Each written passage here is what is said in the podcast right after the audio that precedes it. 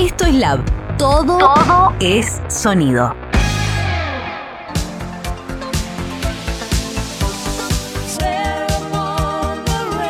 Si esta canción te pone la piel de gallina,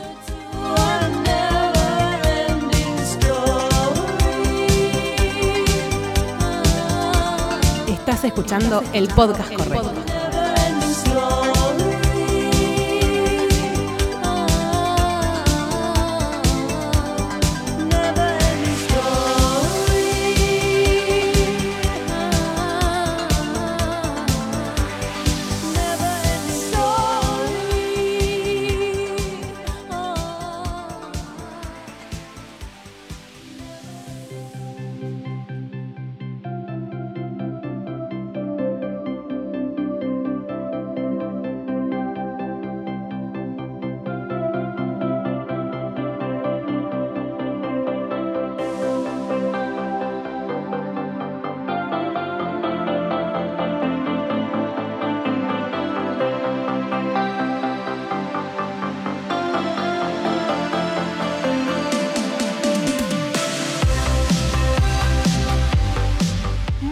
Bienvenidos a la primera edición de Fantasía, el podcast de la historia sin fin. ¿Por qué? Porque esta historia vale la pena, tienen que conocerla, la van a conocer muchísimo en estos capítulos que tenemos para compartir con ustedes.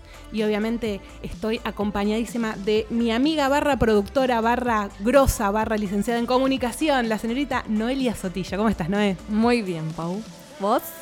Muy ansiosa, muy feliz, todo. Todos buenos sentimientos por estar presentando este podcast finalmente a todos nuestros oyentes. Nerviosa, nerviosa. Pero con mucha información que eso nos caracterizó siempre. Siempre. Sobra la información. Si algo que hicimos siempre fue tener mucha producción. Exactamente. De hecho, tenemos sorpresas también para este, primer, sorpresas. para este primer capítulo. Vamos, vamos. ¿nos metemos de lleno? Arranquemos, Con arranquemos. esto que es fantasía. ¿Por qué hacer un podcast de La historia sin fin ahora? Porque el libro está cumpliendo 40 años de su primera edición. Y en este primer capítulo vamos a hablar de eso. Vamos a hablar pura y exclusivamente del libro que algunos lo conocerán como La historia sin fin o La historia interminable, The Never Ending Story o a ver si me sale, A en, ver, a ver, a ver. si me sale en alemán, Die Undeliche Geschichte. Para mí es todo genial. Gra- Muchas gracias. Esa pronunciación. Después tenemos que pedirle a nuestra invitada sorpresa. Amiga, que nos diga. Exacto, que nos diga si está bien pronunciado o no. Y le decíamos que cumplió ya 40 años, 40 años. este libro, que en realidad es más conocido por la peli. Sí. eh, pero bueno, el libro lo tenemos acá, en el, en el estudio con nosotras. Pero to- todos sabemos que hay un libro. Más allá de la peli, es como que hay un. Ese dato por abajo que a todos nos quedó como. Hay un libro, chicos. Esa- hay un libro, exactamente. Hay un libro de la historia sin fin. O sea que es muy loco porque vos estás leyendo el libro El de la historia sin fin o la historia interminable, que es como se suele conseguir porque es la edición eh, española. Español. Eh, y así es como le pusieron los españoles. Para América Latina sí fue la historia sin fin. ¿Quién escribió este libro? ¿Quién fue? Mijael Ende.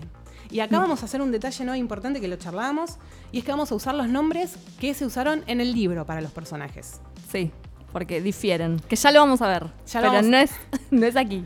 Exacto. Acá tenemos a Bastián. Bastián es el protagonista de la historia sin fin. Nombre completo, Bastián Baltasar. Books. B- Dato, no. BB. BBB. No es el único personaje, hay otro que también tiene las tres iniciales, un poco más polémico también, porque es KKK y ya es como que Bueno, pero no, Preocupa. va- vale nombrarlo, vale nombrarlo. el, el señor Coriander, Coriander. Carl Conrad Coriander, que era el dueño de la librería en donde Bastián encuentra este libro de la historia sin fin. Noé, vos viste la película. Yo vi la chica? película de niña, cuando niña, y nunca había leído el libro. Todavía no lo hice. Pero bueno, no presto, importa. te presto. Pero sí, la película sí. La vi- para mí la película es muy 90. O sea, Eso te quería preguntar. que es- 90. bueno, igualmente una película que lo vamos a ver en el próximo capítulo, pero es de eh, del 80. Del En 80. realidad, del año 84, que vos no habías nacido No. todavía. Pero tardaban antes las películas. Entre que llegaban acá, chicos. Es verdad, llegaban como un año. O sea, un uno esperaba la película. O sea, Total. no, no- no era como ahora. Total, Que total. no salió ya la viste. Y No. por este podcast también hiciste como un revival porque la estuviste. Sí, me tuve que reconectar, volver a ver las películas, eh, enterarme cuántas películas había, que tampoco lo tenía muy en claro. Eh, y me sorprendió, me sorprendió la, la magia que tiene el libro. Igual que, que estuvimos analizando. Porque aunque no lo haya leído, lo analicé bastante. Sí, bueno, vos sos aparte grosa para esas cosas. Y el libro tiene la misma magia que la película, más allá que, volvemos a lo mismo, de la peli en sí vamos a hablar en el próximo episodio. Es un libro largo y un libro que ahora vamos a descubrir, le llevó bastante tiempo a Mijael Ende poder escribirlo. ¿Quién fue Mijael Ende? Mijael. Mijael, sí, acá Es la pronunciación es la pronunciación correcta. alemana. Alemana. Exacto, acá nos vamos a poner como corresponde y vamos a decir las cosas como, como Con su son. nombre, ¿cómo se llaman? Exacto. Decíamos que se publicó en 1979, hace ya 40, 40 años. años. Y un detalle, la historia sin fin tiene algo muy característico que es el aurín. ¿El aurín Sí. qué es? Es ese dibujo de las dos serpientes que forman como un doble infinito. Sí, Está en el logo de nuestro, de nuestro, nuestro podcast. podcast. como en la tapa de la historia sin fin, y en mi espalda tatuado también. Ahí tenemos eh, nuestro aurín. Y eh, Mijael Ende nació en Alemania, falleció en el 95, pero dejó muchos libros escritos. Realmente la eh, bibliografía de Mijael Ende es súper completa, hay de todo. Y tiene, por ejemplo, antes de la historia sin fin había escrito un libro que se llama Jim Botón y Lucas el Maquinista, un Sí. libro de 1960. 60. Y Momo, también, un libro del 73, que ese se consigue fácil. Yo lo Sí. compré a principio de año cuando... Ese es más Ah. conocido, quizás. O la, o gente, película. claro, tiene película y la gente lo identifica, quizás no lo asocia a que es del mismo autor de, de La historia sin fin Exacto. o el nombre que les guste. a mí yo ahora me copé con la de La historia interminable. ¿Te gustó? Me gustó. Bueno, lo dejamos a, a me criterio. gustó, me gustó. Eh, un paréntesis, Momo es una historia hermosa. Si tienen ganas de descubrirla, es eh, una nena chiquita, creo que tiene 12 o 13 años, no queda claro en el libro, no hace falta que quede claro, eh, que da batalla a los hombres de gris que vinieron al mundo para robarse el tiempo de los adultos. Entonces los chicos pasa eso, se van quedando, los adultos se quedan sin tiempo para los chicos, los chicos no tienen eh, con quién jugar. Jugar. La verdad que es un libro hermoso. Sé que hay una película, Sí, hay una película. si tienen ganas, también la, la pueden descubrir. Y esos cuentos hicieron que Michael Ende, Mijael Ende, perdón, Mijael. Mijael, eh, sea pensado como un autor infantil. Y en realidad él está lejos de eso. Error, chicos, Él- error. Exacto. Él no quería ser considerado. Tiene una obra, ya dijimos, súper completa, pero sus libros no son libros infantiles. No, él creo utiliza personajes infantiles que a veces es como que solía confundirse o automáticamente uno pensaba que si el personaje principal es un niño, listo, ya automáticamente es una, algo infantil. Que yo creo que recién ahora también eso está cambiando un poco de. También con otras cosas, ¿no? Pero películas Disney que dicen, no, no, bueno, son para padres y chicos. Es como que yo creo que ahora quizás el libro se tomaría de otra manera. Puede ser, O eso sea, sin se- duda. Se aceptaría. Antes era como, bueno, chicos, chi- protagonistas chicos, infantil. Si era de adultos, era impensado algo para chicos, quizás. Creo que Exacto. eso. La- el momento social no, no, le, no le ayudó. No, es, sin duda, sin duda. Dijimos que se publicó en el 79 el libro, fue escrito, arrancó a escribirlo dos, tres años antes Sí, prácticamente. Tardó en escribirlo. Tardó mucho en escribirlo, ahora vamos a a eso. Pero lo que tiene Miguel Ende es que él escribía sobre la redención humana. Pasa más por ese lado. No vamos a hacer un análisis No, psicológico. filosófico. Tampoco. Exacto, no lo vamos a hacer, no, no estamos para eso. Hay, si quieren leer en internet, hay mucho análisis sobre los personajes eh, y, y las distintas conquistas que iban logrando en la historia sin fin o la historia interminable. No vinimos a eso porque queremos contarles las particularidades del libro, eh, cómo está impreso, porque también es particular eso, hasta cómo está impreso, pero vamos en un ratito a ir para ese lado. ¿Qué pasaba? Decíamos eso. Mijael Ende buscaba escribir sobre la redención humana. No era la primera vez, ya había escrito Jim Botón y Lucas el maquinista en la década del 60 y Momo en el 73. Y le surgieron la, surgió en realidad la idea de escribir este libro para el año 77, para que salga antes de Navidad. Sí. Fue la propuesta que le hicieron a Mijael Ende. Pero bueno, pasaron cosas. pasaron cosas. Pasó, por ejemplo, eh, lo que él dijo, que es que no podía sacar a Bastián de fantasía. Esa fue la excusa que le dio a su editor, Editor. de por qué tardó tres años prácticamente en presentar un libro. Pero hay una frase muy linda, que es la que estoy buscando, y que es cómo empezó la idea, cómo empezó el concepto de esta historia, con un papel, según él contó a una entrevista que le dio al diario El País de España, la pueden encontrar por supuesto en la web esa nota, un papel perdido en una caja de zapatos que decía, un niño toma un libro, se encuentra literalmente dentro de la historia y tiene problemas para salir. Esa es la premisa, La premisa. claro, que tuvo Mijael Ende para escribir la historia sin fin, la historia interminable. Ahora, ¿cómo fue esta historia? ¿Qué es lo que pasó? ¿no? ¿Y por qué se demoró tanto? Me, me- me da mucha gracia, me lo imagino dando la excusa, aparte al editor de, discúlpame, Bastian no puede salir de fantasía. Claro. Es como una excusa bastante loca y buena, solamente a él, pero se lo permitieron. Se lo per- le dejaron su Sí, menos mal, porque fue un éxito de ventas después el libro. Sí, igual él había empezado a escribir eh, y tenía una versión final, pero después le, le exigían como eh, que lo continuara o que fuera más extenso. Supongo que ya todo un tema de editores ahí. Es y una el, pelea interna. El tema de, chicos, el arte y el negocio creo que está del año cero. ¿no? Total, sí, totalmente. Por- porque era esto, querían el libro para Navidad, obviamente, para sacarlo, habíamos dicho, el autor ya era reconocido. Pero pasaba eso, empezó a escribir y el libro tuvo esta cosa de que metió la historia a Bastián dentro de fantasía y realmente no podía salir. Eh, había pedido el editor recién que le escribiera varias páginas y el libro llegó a tener una extensión de más de 400. La versión que yo tengo es de 420 páginas, que creo que es El promedio, me parece que el era lo que promedio, según la edición y demás. Yo les Sí. dije, la edición que tengo es, es española. Se consigue hoy en las librerías otra edición sin ningún problema, que no tiene un detalle, y ahora vamos a ir Por para partes, allá. por partes. Vamos por Hay mucha información. Eso, eso es lo maravilloso de este libro.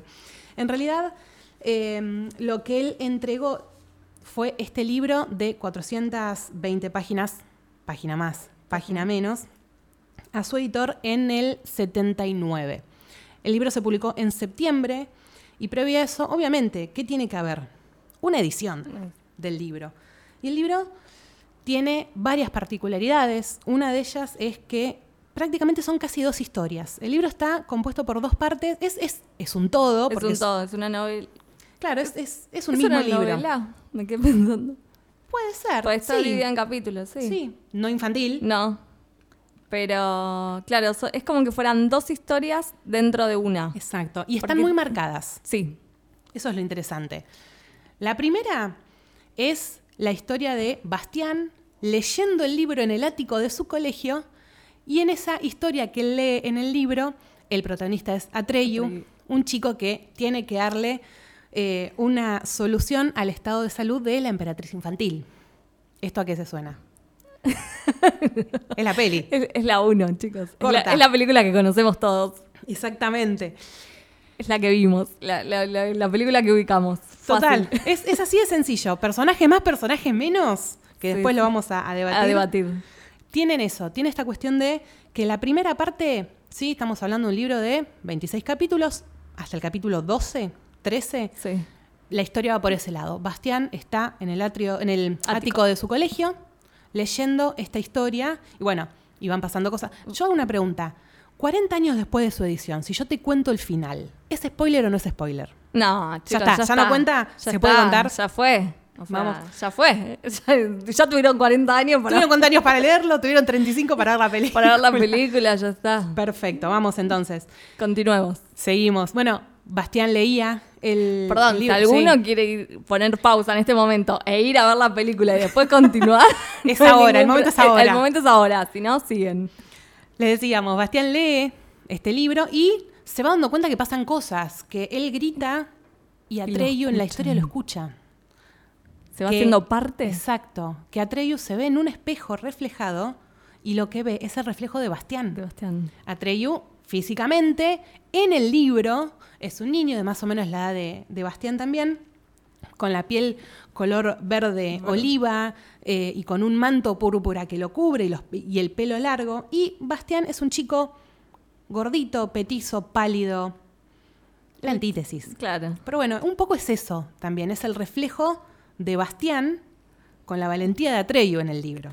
Que se ven las dos realidades. ay, perdón. las dos realidades. eh, cada uno viendo al otro desde su mundo, desde su Exacto. lugar. Exacto, exacto. Y en esta primera parte de la historia aparece el personaje de Fuyur. Polémico, chicos. Yo te digo, ¿quién es Fuyur? Así, ¿vos Ah, qué me decís? No sé. Perfecto. No lo conozco. No está en la película. No está, no está en la película, le cambiaron el nombre. No está en la película. Fuyur es el dragón de la suerte, que en la película lo conocemos como Falcor. Pero bueno, nos vamos a quedar con el. Para este capítulo nos quedamos con el nombre del libro. polémico. Esto para el 2. Después lo discutimos. Eso también después lo discutimos. Aparece Fuyur. Esto que quede claro, es un dragón de la suerte. Pero bueno. Queda claro ahora en el libro. Quiero, nadie después me diga, no, es un perro volador. No. Fuyur es un dragón de la suerte. Creo que bueno, lo que vos me dijiste cuando nos encontramos a producir esto fue, ¿a qué? Falcor es el perro. No. Es el dragón de la suerte. Te debatimos en el 2. En el capítulo 2 armamos lo un debate. Exacto, lo vamos a, a debatir. Bueno, y esta primera parte del libro cuenta eso, ¿no? La búsqueda de Atreyu para solucionar el problema de salud que tiene la, la emperatriz infantil ante una nada que está avanzando. Y es súper interesante el concepto de la nada. De la nada. La nada como el malo, la nada como a lo que temer. O sea, ellos le temían a la nada. eh, el concepto como si fuera monstruo, bueno, es la nada. O sea, eso sí me pareció fantástico. Total. porque- ¿Y, y cómo aclararlo? Porque precisamente es nada. En el primer capítulo del libro, cuando aparece est- esta cuestión de la nada, el hombre, el come rocas, decía eso. Eh, antes, donde yo vivía, había un lago y al día siguiente desapareció. Entonces le preguntan, ¿qué? ¿Se secó? No, porque si se secó, hubiera quedado algo, hubiera quedado un agujero. No había nada. Nada. Ese concepto de que no haya nada. Me parece súper interesante Sí. porque habla un poco de eso, desde la nada después vemos es el vacío, es la desesperanza, es todo lo que arrasa con los sueños humanos, que son los que forman fantasía. Y en el libro, bueno, eh, Atreyu sigue su búsqueda para darle un nombre a la emperatriz infantil. Es Bastián el que le da el nombre una vez que tanto el mundo real como el mundo de fantasía se unen en el capítulo 13 y después arranca un libro totalmente distinto, por llamarlo, de una manera, con Bastián adentro de fantasía, creando nuevamente el mundo que prácticamente había quedado reducido a nada, muy de la película también. Y esta cuestión de que él, a medida que pedía deseos, seguía creando el mundo de fantasía, pero cada deseo le quitaba algo. Él no se daba cuenta. No. Era algo que iba pasando. ¿Y esto a qué te suena? A la película 2. Exactamente, que la debatimos después, pero digo, como para que vayan teniendo una idea que las películas tampoco estaban tan alejadas No. del libro. Y esos deseos que, que él va pidiendo son los más profundos, no es una cosa de decir, bueno, yo deseo que aparezca tal cosa, sino que, volvemos a lo mismo, es un análisis súper filosófico, súper interesante para hacer, que no es el que vamos a hacer en este podcast, pero que va por ese lado de la búsqueda de la verdadera voluntad. Sí, deseos eh, de- que uno de verdad desea y profundos y no la banalidad de, Exacto. de nada, no sé, superficial. Era como de verdad el motivo por el cual Bas- Bastián cada vez que pedía un deseo era de verdad como súper interno y no sé si pensado, pero con mucha Anhelado, carga, sí, tal mucha vez. carga emocional era de- Exacto. pero le quitaba. Exactamente, le quitaba un recuerdo. Entonces, a medida que avanza la segunda parte de la historia, que el libro decimos, no es que está dividido en parte 1 y parte 2, sino que está dividido solo en 26 capítulos, que uno puede leer obviamente todo de corrido. Pero a partir del capítulo 13 ya cambia esta historia. Decíamos, Bastián está dentro de fantasía, está Treyo, está Falcor. Hay muchos personajes, algunos que aparecen por capítulos, otros que aparecen a lo largo de la historia. Y Bastián ahí lo que necesita es volver a a- al mundo real, estando en fantasía. Él en realidad no quiere, porque él en su mundo era un nerd, un gordito que, no sé, en el colegio era de los que le hacían bullying, que no Bullying. servía para casi nada. Y ahí, o sea, hasta hay un cambio físico en Bastián. Pasa a ser alto, pasa a ser aguerrido, pasa a ser valiente, pasa a ser un montón de cosas que eran su anhelo. Su deseo, claro. Exacto. Y bueno, eh, a lo largo del- de esta segunda parte, Atreyu y Fuyur lo convencen de que tiene que volver a A la realidad. exactamente, volver a la realidad. Él se iba olvidando de cosas al punto tal que se olvida hasta de su nombre. y Atreyu y Fuyur son quienes lo ayudan a cruzar el umbral para volver finalmente a la realidad, a la tierra donde lo estaba esperando su padre. Su padre. Hay un montón de similitudes a lo largo de la historia entre Ayuri y eh, Atreyu y Bastián. Por ejemplo, que cuando Atreyu tiene hambre en la historia, Bastián, también. tam- Sí. Bastián eh, come, tiene el sándwich, tiene la, la manzana, tiene la, la vianda que se había dejado ahí eh, para llevar al colegio. Y que cuando está cansado Atreyu, eh, al revés, cuando Bastián en realidad está cansado, Atreyu también va minorando la marcha Sí, relaja. Sí. Totalmente. Y acá hay un detalle que hace fundamental al libro. Hablábamos de los 26 capítulos que tiene esta historia, más el epílogo del, del ¿el epílogo es al principio o al final o es lo mismo. No, me parece que es el final. Bueno, entonces tiene un prólogo. Un prólogo. Tiene un prólogo y me salió. Eh, y los 26 capítulos, pero no fueron idea de Mijael Ende lo de los 26 capítulos. ¿No? Vamos ahora con la sorpresa que tenemos para este podcast. Un saludo que nos llega desde Alemania. Hi, ich bin Rosita Quartflieg und lebe seit sieben Jahren in Berlin. Te maté con ese audio, Noé. Muy, no, no, me Aparte desde Alemania, chicos. O Es sea, desde exclusivo. Alemania directo a Palermo, no sé. Total, desde Berlín. Estábamos escuchando a Rosita Quadflig, que lo que nos dice en ese audio es que ya hace siete años que está viviendo en Berlín. ¿Quién es Rosita Quadflig? ¿Quién es? Cuéntanos. La ilustradora del libro de la historia interminable. Por eso decía que ahora es medio difícil conseguir la versión ilustrada, por lo menos eh, en las librerías que pregunté en las últimas semanas, porque el libro obviamente lo seguí buscando más allá de tener mi edición. Y si bien está impreso en dos colores, y ahora vamos a eso, no tienen la portada con la letra ilustrada, que es una de las características de este libro. Que vos descubriste, ¿no? Cuando yo te dije, mirá el libro, acá lo tenés, mirá cómo está impreso. Yo cuando lo vi, cada capítulo tiene eh, su letra, eh, su... ¿Cómo se llama? ¿Letra mayúscula? No, Sí. la, la letra, capital letter.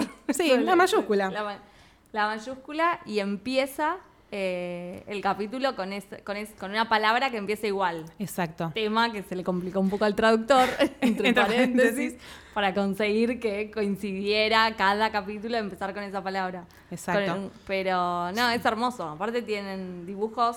Son eh, dibujos, si los consigues son re lindos. en Instagram con el hashtag Neverending Story o Rosita Quadflick, es medio difícil escribir el nombre igual, eh, ojo. eh, se encuentran las ilustraciones eh, en- Originales. exactamente, porque decíamos 26 capítulos. Cada capítulo, el primer capítulo es, arranca con la letra A, el segundo con la B, el tercero con la C, y así sucesivamente hasta llegar al capítulo 26, que arranca con la Z. Así que lo tenemos, por ejemplo, a ver, acá abrí el capítulo número 18, arranca con la letra R, por ejemplo, diciendo recia y pesadamente caía la lluvia. Un aplauso para el, para el para el traductor. traductor. Esto fue mal. Sí, por- Miguel Sáenz es el traductor. sí, que es miembro de la RAE. Sí. Ojo, eh, miembro actualmente. Actualmente. Ganó un montón de premios. No, no, gente muy, muy grosa involucrada en este libro.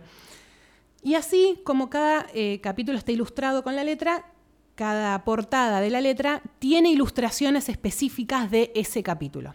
Así que también funciona como una especie de, no sé si Ayuda a memoria, spoiler, referencia. pero ponele me gusta, me gusta el concepto de, de ayuda memoria.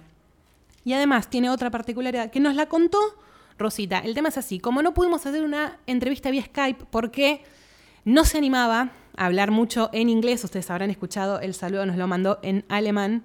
Y acá con el alemán hacemos agua, o sea, muy básico, solamente saber pronunciar Michael Ende y Die Unendliche Geschichte sí pudimos hacerle una nota vía mail y nos contó un montón de cosas súper interesantes que hacen a la película. Ella actualmente tiene 70 años, hace 7 vive en Berlín, sí, en Berlín, pero nació en Zurich, en Suiza. Suiza. País limítrofe están ahí, uno al lado del otro. Y le preguntamos, por ejemplo, eh, quién tuvo la idea de las ilustraciones en, en los libros. Y ella lo que nos dijo fue que previamente había ilustrado dos libros de eh, Mijael Ende, así que ya, ya se conocían. Y para la historia sin fin, él no quería el tipo usual de ilustraciones, quería algo como misterioso. Él como que había deslizado, nos dice Rosita, la idea de eh, las letras en cada capítulo. Entonces fue ella la que sugirió que el libro se divida en 26 capítulos con las letras y que cada letra sea la que empiece cada capítulo. Eh, por eso ella si bien él no le dio ni ninguna pauta ni ninguna restricción. Claro, le dio la libertad de, de que dibujara lo que a ella le gustara. o Totalmente. Y que mantuviera las ilustraciones con la esencia del capítulo en esta cuestión de que tuviera eh, dibujos relacionados a lo que está pasando en ese momento. No cosas que van a pasar más adelante que ya pasaron, sino que... Que tuviera como- que ver concretamente con ese Total. capítulo. Este, como decís, este ayuda a memoria. ayuda. o un resumen podría ser. También, para la próxima. También condiciona la imaginación, ojo. Ah, no lo había pensado. Porque Puede uno ya lee y después volvés a la. a ver si te imaginaste lo mismo. Claro, ojo, está buena esa idea. Entonces hay que comprar la versión argentina que no viene, Que no viene con ilustración. Así vos, eh, cada uno piensa a su manera. Exactamente. También, bueno, le preguntamos, por ejemplo, si ella había visto la película. Eh, obviamente la película se hizo mucho tiempo después de que el libro se... Publicara. Exactamente. Y que estaba ocupada en otros proyectos, así que nos dice, para ser perfectamente honesta, la película no me interesa. Está bien. Sinceridad ante todo. Yo prefiero eso. Yo me quedo tranquila de que pudimos hablar con Rosita y Rosita nos contó la posta. Y después hay otra particularidad que tiene que ver con los colores en los que está impreso el libro, ¿no? Los colores. A mí fue algo que me voló la cabeza. ¿Viste? Yo Se lo conté a todo el mundo. Pero se- mi cabeza iba. Año 1979, dijimos que fue publicado. El libro está publicado en verde y rojo. Exacto. El verde es fantasía. Y el rojo es el mundo real, por llamarlo Por de alguna manera, exacto. porque a mí permitime discutir qué es lo real y qué no, ¿no? Pero bueno. Eso es para otro debate filosófico. Ese es otro tema. Pero la idea de ya crear desde el libro, cuando supongo que todavía ni se pensaba en hacer una película, ya crean dos mundos con simplemente la tinta de impresión del libro. Exactamente. Me parece una idea súper... Es más, no sé si ex- quisiera saber si existe algún otro libro actual que ahora te pueden poner 3D o cualquier Claro, cosa. y no lo hacen. Eh, pero bueno, volvemos a lo mismo. Ideas concretas de arte, de Total. defender una historia y de crear un mundo completo. Porque Total. yo creo que el autor creó todo ese libro y solamente tenía ese libro como todo. Entonces creó el mundo a través de eso, me pareció como algo Total. Porque aparte, excelente. sobre todo en la primera parte del libro, que todavía es cuando Bastián está en el colegio leyendo el libro, se mezcla, vos vas leyendo y tenés una oración en verde, un párrafo en rojo, de cosas que van pasando al mismo momento, en fantasía, en verde, en rojo, en el mundo real. Y cuando suena, por ejemplo, eh, la campana del colegio que él escucha, eso te lo dice en rojo. Pero, por ejemplo, justo Treyo estaba peleando con Gumork y eso lo tenés en verde. En verde. Y te va aclarando todo. Y esto fue una idea de Rosita. Muy bien. la Esto fue genial.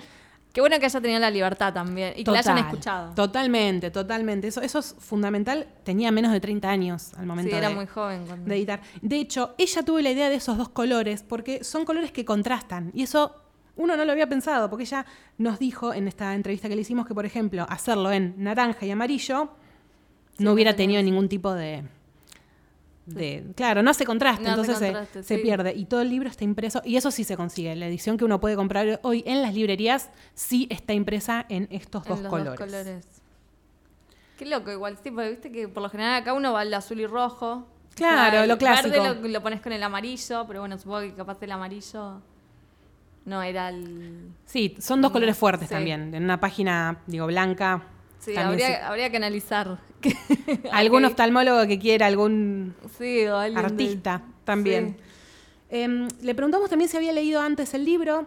Ella nos dice que, obviamente, antes de que Mijael Ende termine el libro, ella ya había empezado a leerlo para ir trabajando a la par y que se pueda sí. en el 79 publicar. Y esto le resultó un problema porque durante el proceso cambiaron un par de cosas en el libro, entonces ella tuvo que modificar algunos, Algunos de los, claro, alguna de las ilustraciones que había hecho, no nos dijo cuál. No importa, te perdonamos, te perdonamos Rosita, porque entendemos lo que pasó. Y hay un detalle importante, Rosita hace un par de años ya dejó de ilustrar. Eh, uno eh, tiene su página web, tiene sus trabajos publicados, tiene sus textos, bueno, en alemán, si alguno se anima, por supuesto lo puede, lo puede leer. Ella en el 85 empezó a escribir, ¿sí? previamente ya dibujaba, y en el 2003 fue que decidió solamente empezar a escribir. Hubo varios años en donde hacía las dos cosas. Eh, hubo un evento muy trágico que ella no- nos contó, su hermano falleció en un accidente de bicicleta y ella quiso escribir sobre eso. Y el proceso de escritura le fascinó tanto que ella quiso seguir por ese camino. Así que desde 2003 ella no ilustra más. Se dedica exclusivamente a escribir. Exacto. Y esto fue un golpe al corazón cuando le preguntamos si el libro significó algo para ella como significó para mí, para todos los que nos están escuchando o lo están descubriendo ahora. No te voy a regalar después una copia. Eh, dice que la fantasía no es su género favorito. Y lloraban. Y ahí, me, y ahí fue un puñal directo. Eh, no es lo que más le, le gustaba. Dice que le dio satisfacción ilustrar el libro, trabajar con Mijael Ende, todo, pero Era muy profesional ella. era muy profesional. Recordemos, menos de 30 años. Menos de tre- Es que imagi- yo creo que ni debe haber pensado cuando le ofrecieron, ¿querés? O sea, me, me encanta imaginarme, chicos, las Sí. situaciones. Está bien, imagina. Yo soy re fantasía, olvídate. Ya imaginé como Mijael le, le avisó al editor que no podía sacar a Bastian de, de fantasía, así que Claro. me imaginé la situación de ella cuando le dijeron si quería ilustrar esto. Creo que nunca pensó igual que 40 años después se siga hablando de su libro y de sus ilustraciones. Y, aparte, búsquenla, de verdad, porque están en, en internet, se Sí, sí, en, Instagram con el hashtag. El nombre de Rosita, nosotros le preguntamos, por supuesto, cómo pronunciarlo correctamente. Se escribe medio raro, en realidad. Parece fácil, Sí. pero no es tan, ros- tan Rosita como No. pensamos. Pero Neverending Story, hashtag en Instagram, y van a encontrar su, su obra. Exacto. Y aparte, nada, en su página web tiene también publicado. Bueno, más o menos estas, ojo, y lo charlábamos fuera de, de aire con Noé, es genial que un libro tenga tantas particularidades. Qué bueno poder hacer un capítulo dedicado solamente a un libro. Un libro. Un libro que cumplió 40 años. Eso, para mí me mata que hay que eh, ubicarse en el momento en el que fue. eh, no para entrar en detalles, pero sí la, la, la tecnología era otra, eh, los recursos eran otros. La sociedad en el 79 en Alemania era otra.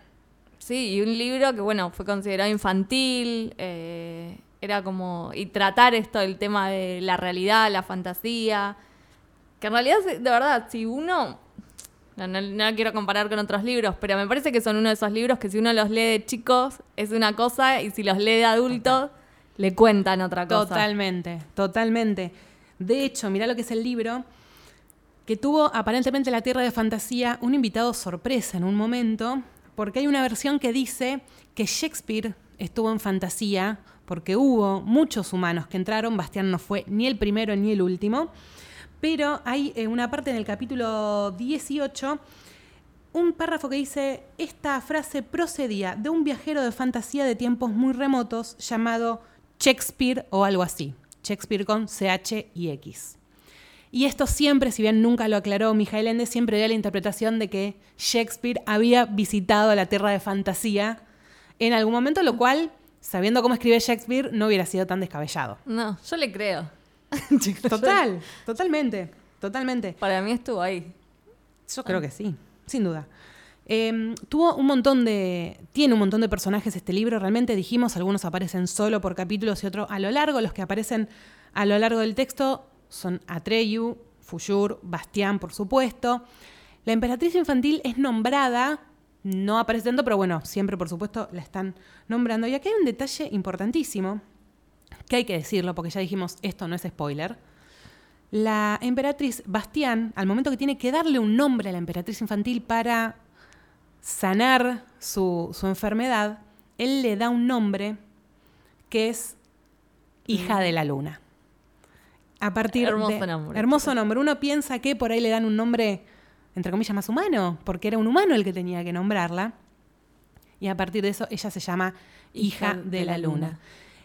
Estos cuatro, podríamos decir, son los personajes que acompañan toda la historia durante los 26 capítulos. Hay muchísimos, hay, hay personajes importantes que aparecen solo un capítulo o dos. Eh, de hecho, hay un personaje que es la bruja Saide, que aparece en los últimos dos o tres capítulos y su destrucción es un párrafo y nada más. Y es quien es la mala en la película número La 2, la mala década del dos. 90. Pero vamos a ir más adelante. Y otro dato respecto a Saride es que en el libro ella tiene un ojo de cada color, uno verde y uno rojo. O casualidad. Igual exactamente que los colores en los que está impreso el libro. Esas cosas a mí me encantan. Y y por eso, por eso es Porque me interesante este libro. pensar que las hacen a propósito. No tengo idea. Después uno se desilusiona como Rosita que dice el libro. Claro. No, la verdad no me cambió nada. Pero a mí me divierte pensar que lo hacen intencionalmente, que está todo pensado. Sí, ojalá Eh, sea así. M- Mijael Ende falleció en el 95. No podemos Claro. preguntarle mucho. De hecho, tuvo una época donde estuvo medio recluido en Italia también y la gente quería ir a verlo y lo quería ir a visitar y él, medio ermitaño, vendió los derechos de, de su libro. libro en un momento y la gente lo empezó a tratar de traidor. Como que hubo ahí una etapa media rara con Mijael que no nos vamos a meter tanto porque No, no, no nos gusta el, el- el bardo a nosotros. No, por favor. No estamos para eso.